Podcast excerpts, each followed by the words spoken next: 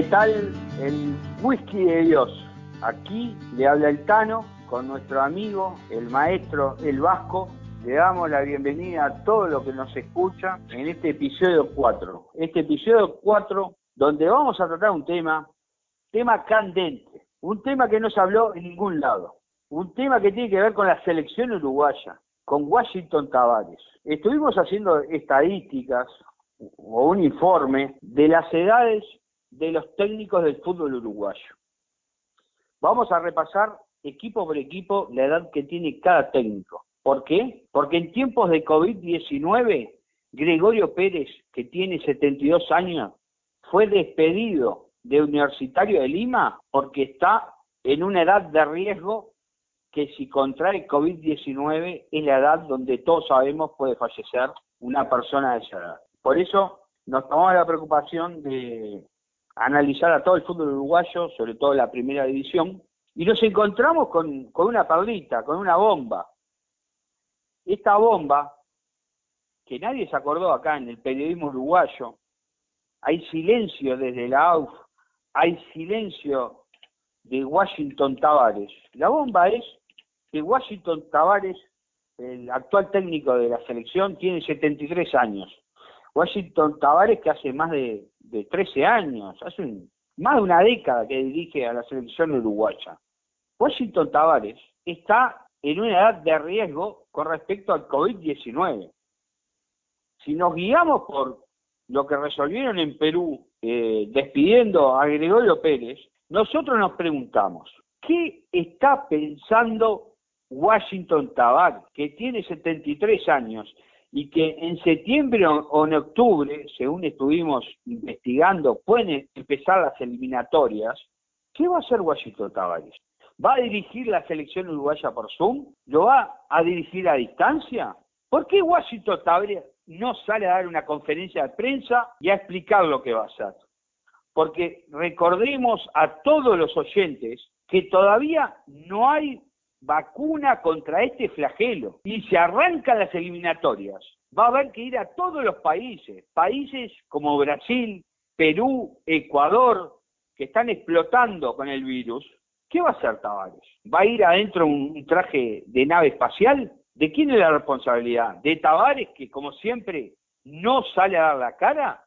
¿O del mismo Nacho Alonso, presidente de la AUF, que como siempre hace la plancha? Todos estos temas con la, el informe que, que, les va a sorprender, el informe que les voy a dar, las edades de los técnicos del fútbol uruguayo de primera división, los va a sorprender. Todos estos temas vamos a hablar con el Vasco, que le damos la bienvenida. ¿Cómo anda, amigo? ¿Qué tal, amigo Tano? Qué gusto escucharlo nuevamente. ¿Qué tal, audiencia?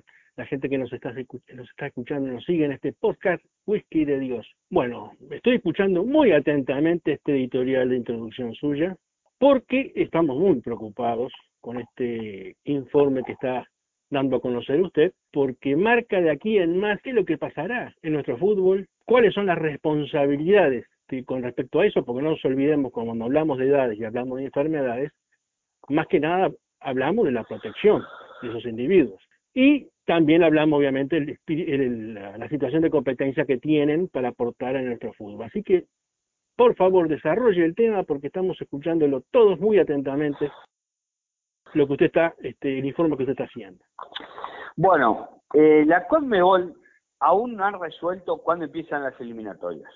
Hay versiones que hablan de septiembre y octubre. Correcto. Lo más gracioso es que si arranca en septiembre y octubre o cuando arranque, arrancaría por la tercera y cuarta fecha. Es decir, la primera y segunda fecha de la eliminatoria se tirarían para más adelante, se postergarían para más adelante. O sea, Uruguay va a arrancar tercera fecha contra Colombia, mire qué rival, y cuarta fecha con Brasil. Brasil es una olla de gérmenes, o como le quiera decir, es una olla de COVID-19. Y nosotros tenemos a un entrenador el maestro Washington Tavares, que tiene 73 años. Todos sabemos que es la edad de riesgo que la gente que contrae COVID-19 mayor de 70 años son las que tienen más posibilidad de morir. ¿Qué ha pasado en Uruguay y en el mundo, tanto en el ámbito público como privado, personas mayores de 65 años o hasta mayores de 60 años no van a trabajar. Estimado oyente, usted debe tener algún amigo que trabaja empleado público o trabaja en alguna empresa, sobre todo empresas multinacionales, empresas importantes, han optado que los empleados mayores de 60, 65 y ni hablemos mayores de 70, trabajen desde sus casas, por Zoom, por WhatsApp, por lo que sea. O sea, están haciendo cuarentena. Eh, entonces yo me pregunto, Washington Tavares, silencio absoluto, ¿piensa dirigir la selección uruguaya por Zoom?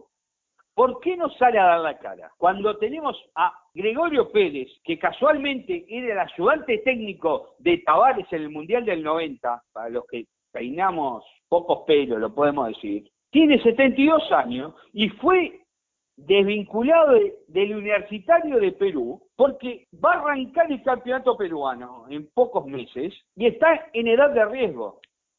Entonces, ¿por qué este silencio de Tavares? ¿Por qué el silencio también de los jugadores? ¿No están nerviosos? Si arranca en octubre la eliminatoria o arranca en marzo el año que viene y todavía no hay la vacuna, ¿qué quieren? ¿Que Tavares dirija por Zoom? Ahí está el meollo del tema. Totalmente de acuerdo, totalmente de acuerdo. Es más, yo diría que también gran parte de la responsabilidad de que, de que la situación de Tavares y otros técnicos mayores de 70 años que tiene nuestro fútbol, que usted va a presentar en el informe que tiene. Un informe que le va al lado hueso. Totalmente. Estoy dispuesto, estamos todos ansiosos de escucharlo. La mayor responsabilidad la tienen obviamente los dirigentes, ¿verdad? Porque los dirigentes, tienen un marco, un abanico importante. Cuando usted dice profesional, que le interrumpa, porque después se enoja alguno que yo le interrumpo mucho. Cuando usted dice los dirigentes, ¿a quién se refiere? ¿Al oh. presidente de Villa Española? No, principalmente en la pirámide, hay alguien en la punta de la pirámide. En la pirámide está eh, Ignacio Alonso junto con su ejecutivo y el ejecutivo también tiene representación de la mutual de jugadores. ¿Estamos de acuerdo? Sí, obvio, no, obviamente. Entonces están durmiendo. Yo supongo están durmiendo. La mutual de jugadores que está muy enseguecida peleando por los derechos de televisión con Tenfield, cosa que veo bien, pero yo no sé qué va a pasar en el futuro. Yo no le doy carta verde a nadie. Aplaudo lo de la mutual y lo de Lugano, que yo no le doy carta verde, porque todavía no lo conozco. No lo conozco, lo conozco como jugador, pero tampoco sé cuáles son los planes del fútbol uruguayo. La pregunta, la pregunta que usted me hace, eso se le voy a responder muy fácil. En toda organización está que, el que tiene la lapicera, ¿verdad? El dueño de la lapicera. El dueño de la lapicera para tomar decisiones, obviamente se reúne de una serie de información, presumo yo, para proyectar esas decisiones y que esas decisiones estén en línea con el proyecto que uno está desarrollando. Y si el dueño de la lapicera contrata a una persona que es obviamente nadie va a hablar de lo que fue eh, el Maestro Tavares, lo que hizo de organización, en, el proyecto que desarrolló para la selección uruguaya, que obviamente ha sido bueno, ha sido bueno. Sin embargo, hoy por hoy, vos lo contratás para continuar y tenemos una persona que está en una situación de salud muy crítica. Aparte de los problemas que tiene para movilizarse, ¿no? Obviamente, neuropatía, o tiene, tiene más riesgo que todos. Obviamente. lo tenemos lo tenemos que poner en una en una en una cuestión porque es una es una salud de cristal. Es lamentable, Vasco, perdón. Yo le voy a hacer una pregunta a usted. Si usted fuera el maestro Washington Tavares, sí. ante esta situación, que puede arrancar la eliminatoria y él no poder dirigir o no ir a diferentes países por la crisis esta de COVID-19, usted si fuera un caballero, ¿no pondría su cargo a disposición? Le voy a responder esa pregunta categóricamente como usted me la hace.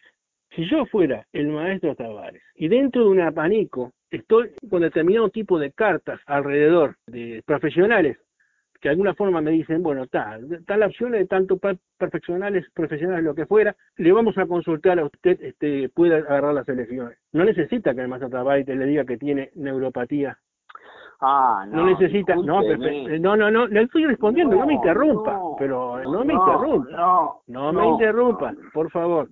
No, adelante, por favor. Maestro. Gracias, muy amable. Voy en silla de rueda, pim, pum, pam, todo lo que fuera. O sea, el maestro Tavares, estoy, estoy seguro que el maestro Tavares, yo siendo maestro Tavares, digo, mire, tengo estos, todos estos problemas. No, pero la oferta se la pusieron. Lo pusieron como una persona necesaria. Eh, en otro ámbito, con otro contexto. No, no, no, lo ofrecieron el cargo de la selección. Mire, eh, la Asociación Uruguaya de Fútbol, la Asociación Uruguaya de Fútbol eh, considera que el maestro Tavares es necesario. Ahora sí lo voy a interrumpir. No, no, déjeme terminar, por favor, el, Lo voy a interrumpir. déjeme terminar, Francia. Si, si la situación pasa porque mañana se le pida al maestro Tavares, por todo lo que está pasando, que renuncie, y el, y el maestro Tavares no renuncia, hablaremos de otra cosa. Ya la responsabilidad es del maestro Tavares, 100%.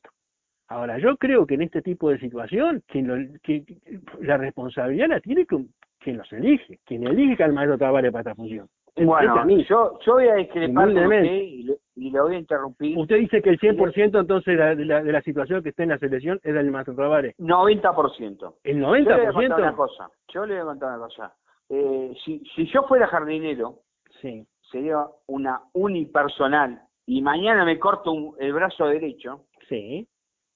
no tiene por qué venir, eh, digamos, la persona que me contrata, sí. digamos, una una casa de familia a decirme, sí. Eh, no venga más a cortar el pasto, sí. si a mí se me, me corto el brazo con una motosierra en un accidente y soy una unipersonal, no un empleado, una unipersonal y corto el pasto, si mañana pierdo un brazo, directamente yo me presento frente a esa casa de familia y le digo, mira, no te puedo cortar más el pasto, mi viejo. Y yo creo que Tavares tendría que explicar que si la situación del COVID-19 sigue así, y repasemos que la, fecha 3 y 4 es en Colombia y en Brasil. Brasil es una olla hirviendo de COVID-19. Y no puede ir a dirigir en estas condiciones. y si mañana Tavares va a dirigir a, a Brasil y se contagia COVID-19, no sabemos después el desenlace que va a haber con todo esto. Pero eso es... La selección uruguaya y la Estoy totalmente de acuerdo con usted. Va a ser el asme reír Totalmente de acuerdo con usted. Es algo totalmente imprudente. Ahora, si es llevando ese ejemplo del jardinero, si usted se aparece con el brazo, como usted dijo, con un brazo menos, no solamente con un brazo menos, sino en silla de ruedas. y el dueño de casa dice, no, usted así puede seguir cortando el pasto. ¿Qué le vamos a hacer? ¿Pero qué le vamos a hacer? Usted pone los zapatitos en Navidad, ah, con los reyes. Navidad pero estamos hablando de, otro, de otra cosa, ¿no? No, de pero bueno, totalmente distinta. Bueno, usted me dice, entonces, ¿usted lo que quiere decir? Que Tavares va a dirigir la selección por Zoom. No, no, no, no, no, yo coincido con usted, yo coincido con usted. El medio, los periodistas, los cracks, todos los medios de comunicación que no trataron este tema y de aquí en adelante lo van a tratar, y la mayoría de los medios que van a las conferencias de prensa mm. y son sumisos de Tavares y nunca saben preguntarle con, digamos, con la frente en alto, pues son sumisos, le tienen miedo a Tavares, hay que decirlo, los medios se cagan cuando le van a preguntar a Tavares. le tienen, le tienen respeto también, eh, ojo, no solamente miedo, le tienen respeto. No es un. No, pero no respeto. No es por qué no respeto? Porque el respeto se gana con título y Tavares ganó en más de una década solo una Copa América. Entonces, no le tenían respeto a Roberto Fleita, no le tenían respeto a Pichón Núñez. Han maltratado a todo el mundo. ¿está? Al mismo Álvaro Gutiérrez, lo maltrataron cuando salió la, nota del diario El País diciendo que le iban a echar. Y salió de vuelta campeón uruguayo.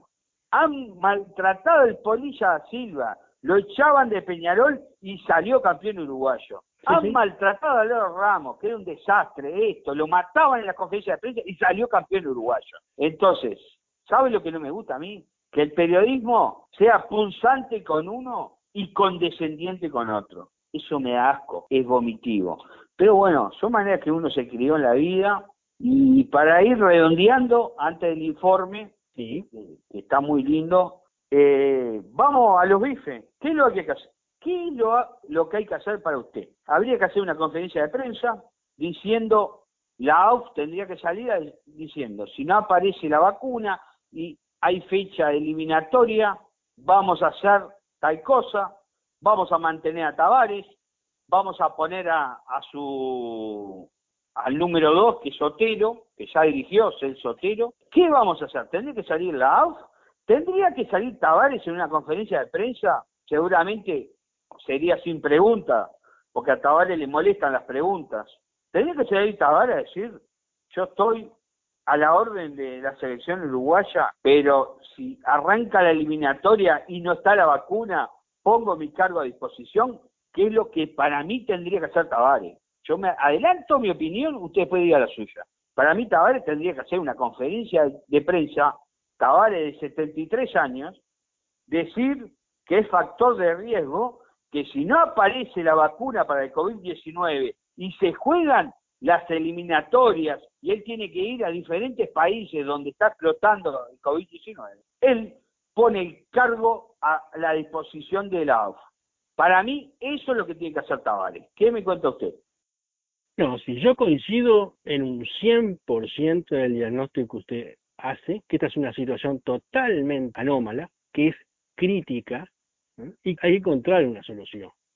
Que nadie habló. Ahora, el maestro Tavares, el maestro Tavares, es un contratado por la Asociación Uruguaya de Fútbol. O sea que, digamos, los superiores de él son los dirigentes de la Asociación Uruguaya de Fútbol. Él no tiene por qué ir a desautorizar a la Asociación Uruguaya de Fútbol, a sus patronos. Yo creo que esto había que arreglarlo. Yo, a mí me preguntó, yo, esto había que arreglarlo internamente. Obviamente, esta situación contra VAR no se puede sostener. ¿Y por qué más, con, y más con lo que viene para adelante, que usted dice bien. ¿Y por qué el silencio? No, no pero, habla el, pero el silencio de quién? Pero si los patrones... El silencio de pero, todos. Pero, no, pero de los pero de los patrones. Yo, a mí lo que me sorprende, o sea, yo, estoy, yo coincido plenamente con el diagnóstico suyo y estoy totalmente de acuerdo. Sin embargo, yo creo que los patrones del de, maestro Tavares son los que tienen que tomar la decisión. Desde, desde ese punto de vista, usted vio que todos Pero no cabe otro tipo de lógica. No, usted sabe que todos los temas tienen muchas aristas. Sí, claro, obvio. Y nosotros, punto de vista, y usted tiene un punto de vista. En el primer whisky de Dios, sí. hablábamos que Alonso era un títere de Lugano, por más que lo respetamos, su trabajo, respetamos, todo lo, su carrera que hizo en Rampla, fue contador de, de Valdés, o se estuvo en el Consejo Ejecutivo Valdés, pero acá demuestra de vuelta que Alonso no es un tipo de mano dura, pero no mano dura mal entendida, mano dura de tomar decisiones. Y en este caso Él toma decisiones. Este Entonces la mejor definición de Alonso es casi la plancha. Cuando nosotros acá, en el primer wiki de Dios, dijimos, están esperando que armen los protocolos de bueno, para ponerlo a traducir en Google, estábamos en lo cierto. Ahora Uruguay prácticamente con 22 muertos entre, en, digamos, en tres meses, que no es nada, porque por delincuencia en tres meses murieron 60 personas, vamos a decir, o por asesinato, o por suicidio, o por No es nada con respecto a la estadística, dice usted, ¿no? Bueno, Alonso... Puntualícelo. Tiene razón. Humanamente, para cada uno que pierde un, familiar, dígamele a mí, Claro, que he perdido unos cuantos. Por eso, porque lo conozco, lo hago esa, esa, esa Bueno, por eso le digo, pero no, Alonso ¿qué hizo? Hizo la plancha. Sí. Y ahora, hasta la mutual de jugadores le fue a tirar de la oreja. sí? Como diciendo, arranca antes el campeonato. No queremos cobrar más, más sobre el paro. Entonces, yo sigo sosteniendo que Tavares tendría que salir a dar la cara y a explicarlo. Pero también estoy de acuerdo que tenemos un presidente de la AUF que hace la plancha. Yo por la ahí. Mejor definición para mí. Por ahí, sí es cierto que él, él, le va a poder contestar, le va a poder decir, a todos nosotros lo va a poder decir, que eso vino atado con un moño, es cierto, o sea, le un paquete atado con un moñito el tema de Tavares, porque realmente lo resolvieron otras autoridades anteriores, es hora que él lo encare, lo tiene que encarar, eh, tiene apoyo, yo calculo que tiene apoyo, porque tiene todas las instituciones, que yo presumo que las demás instituciones del fútbol también ven el problema que, está planteando usted. Porque es un tema real. Acá usted no, no está con una, con una situación de problema personal con Tavares. No, no está planteando un problema personal. Está planteando una situación que es grave. No, nosotros somos fanáticos del fútbol, nos gusta la política claro. y, y opinamos sin estar con la mordaza. Obvio, como tiene que ser. ¿Está claro? Nosotros tenemos libertad para opinar. Le gusta a quien le guste, pero Vasco, 13 de junio son las 4 y 38 minutos. Sí, sí. Este tema no se trató en ningún diario, en ninguna radio, no se trató en Twitter, ni en Facebook, ni en ninguna red social. Por cierto. Después, seguramente este tema se va a tratar. Nadie nos va a citar. Pero ¿sabe con qué me quedo tranquilo? Que hoy este tema salió porque hice un informe. ¿Por qué? Porque yo trabajo y me merezco a nuestra audiencia. Y dije, voy a hacer un informe de todos los técnicos del fútbol uruguayo. ¿Por qué? Porque el gatillo fue, cuando me entero que Gregorio Pérez pierde el trabajo sí. por tener 72 años en Universitario de Lima de Perú, sí. me hacer un informe, técnico por técnico, de todos los técnicos que están dirigiendo en primera división. Se van a encontrar con varias parlitas. El total de técnicos son 16. ¿Cuántos técnicos hay menores de 40 años entre los 16 equipos de primera división? Hay tres técnicos menores de 40 años. Esos tres técnicos son Paladino, que nadie lo conoce prácticamente, los mayores respeto, respeto, pero no lo conocía. Este, tiene 38 años, es técnico de Deportivo Maldonado, recién hacen. Eh, Matías Rosa, que es de Plaza Colonia, y Revetria, que es de Cerro. Esos son los técnicos menores de 40 años. La mayoría de los técnicos son menores de 50 años. Hay ocho técnicos menores de 50 años dirigiendo en el fútbol uruguayo. Entre ellos están eh, de los cuadros más conocidos o los que pelean campeonatos siempre. En Nacional Munúa 42, en Peñarol Forlán 41, en Defensor Orfila 44 y en Danubio Martín García 44. Después tenemos a Abreu, que es jugador y técnico con 43 años. Pero usted vio que entre 50 y 40 años hay 11 técnicos. Si usted, que vivió la década del 80 y del 90, en el 80 y el 90, todos los técnicos eran mayores de 50 años, eran la mayoría. Sí, sí. Usted vaya a la década del 80 a ver si encontraba un técnico de 38 años como Paladino. Tal cual. La mayoría, repetimos, prácticamente, si lo repartimos en tercios, dos terceras partes son menores de 50 años y la mayoría menores de 45. Menores de 60 años hay tres técnicos, ¿estamos de acuerdo? Menores de 60. Pablo Manini, del Torque, sí. el querido Dan, Danilo Núñez, de Cerro Largo, y Leonardo Rocco de Progreso mayores de 70 años hay dos técnicos. Y acá viene lo increíble. Los únicos técnicos menores, dije mayores, no sé, menores de 70 años, dirigieron a la selección uruguaya. Dígame usted, Ulariana, que usted anda volando, mientras yo le estaba hablando, ¿quiénes son los dos técnicos? Le estoy diciendo desde ya que es asombroso el informe, que la audiencia se lo va a agradecer muchísimo. Y yo supongo, pensando un poco cuáles serían, Fossati debería ser uno. No, Fossati, muy bien. El querido Fossati, que dirigió eh, casualmente en la misma eliminatoria que Carrasco, porque esa eliminatoria la, arrancó Carrasco y la terminó Fossati. Es el técnico más longevo en primera división del fútbol uruguayo con 67 años. Mire Y el otro técnico, se lo saqué, discúlpeme, es Carrasco, que yo le daba menos, no sé por qué, vos a Carrasco parece un tipo de 50. Carrasco tiene 64 años. A la pelotita. El tipo polémico de Sarandí del Sí. Otro dato para apuntar, el técnico del equipo, pues la gente se olvidó, el, equipo que hoy en día es el puntero del campeonato es rentista. Capucho, Alejandro Capucho tiene 44 años. Un técnico que jugó muy poco al fútbol. ¿Por qué quisimos hablar de todo esto? Porque vamos a ir redondeando, pero vamos a dejar tenemos tantos temas para ir hablando, pero hoy saqué todos los temas porque salió esta bomba. Pero, estimado Vasco, usted imagínese todos estos técnicos ¿Cómo van a planificar el fútbol después de más de 100 días de receso, de entrenamiento en Zoom? ¿Cómo va a planificar Forlán? ¿Cómo va a planificar un clásico después de tantos días de receso?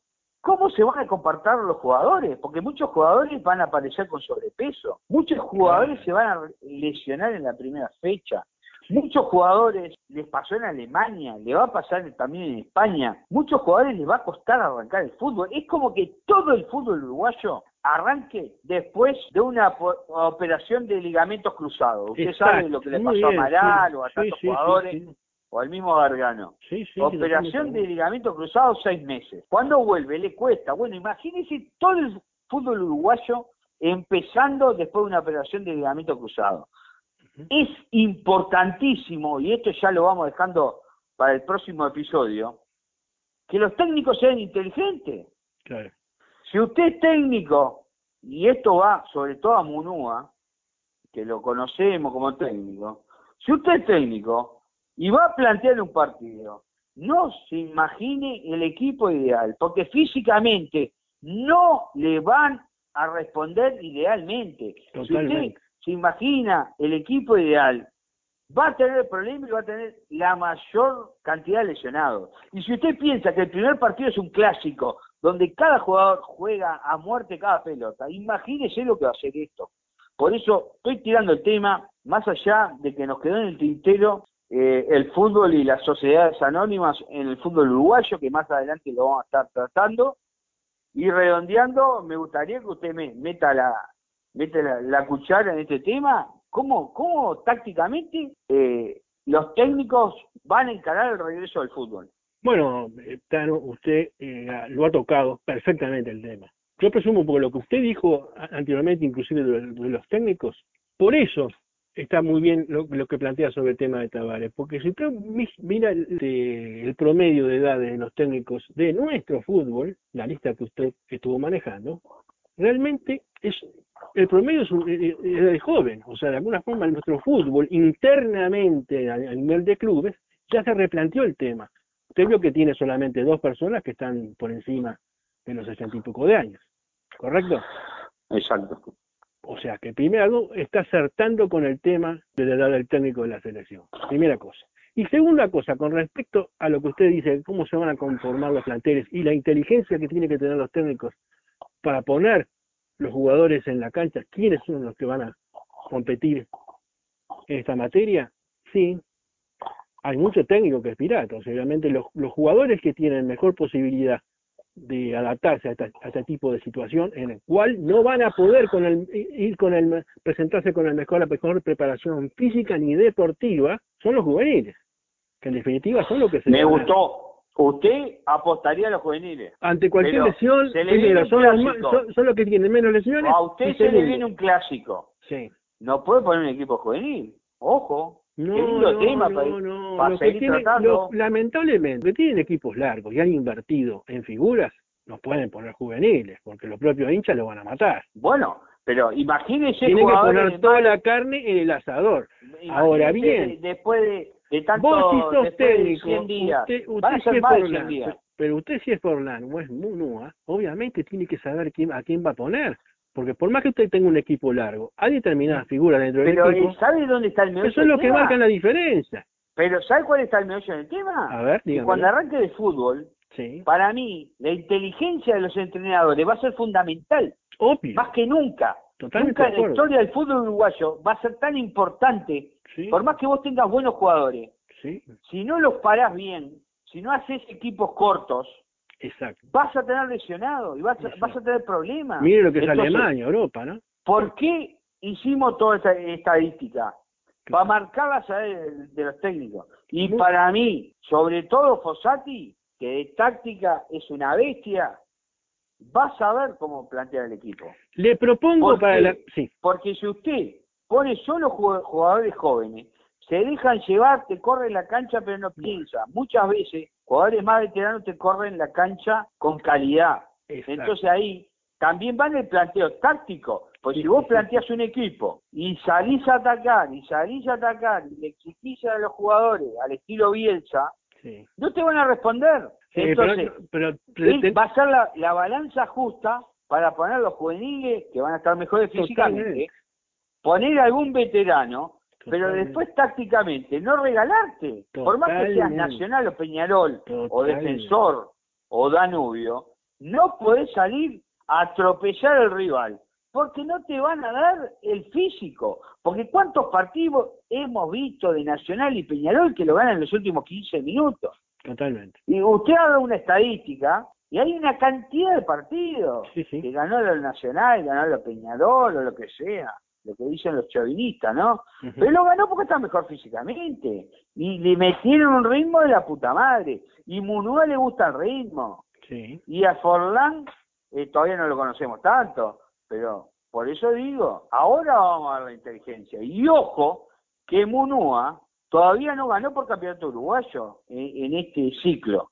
Así que si Munúa se come un par de partidos adversos, está en el precipicio para que le dé un, un empujón.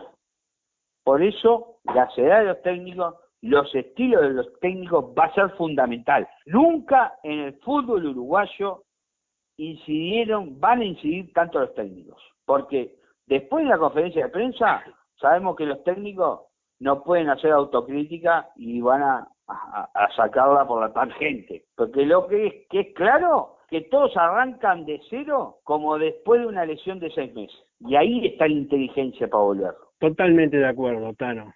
Bueno, ya vamos redondeando, que ya nos, nos Redondeamos, un abrazo a todos, invitarlos al próximo episodio, invitarlos a comentar, hemos recibido mensajes de todos lados, el fin de semana no salimos, pero este fin de semana salimos con todo, Vasco. Fantástico, Tano. Y por ahí se me anima, la próxima, dentro de los temas que tiene para analizar, me pone la edades de los jugadores y empezamos a analizar a los jugadores. ¿Qué le parece? A los jugadores.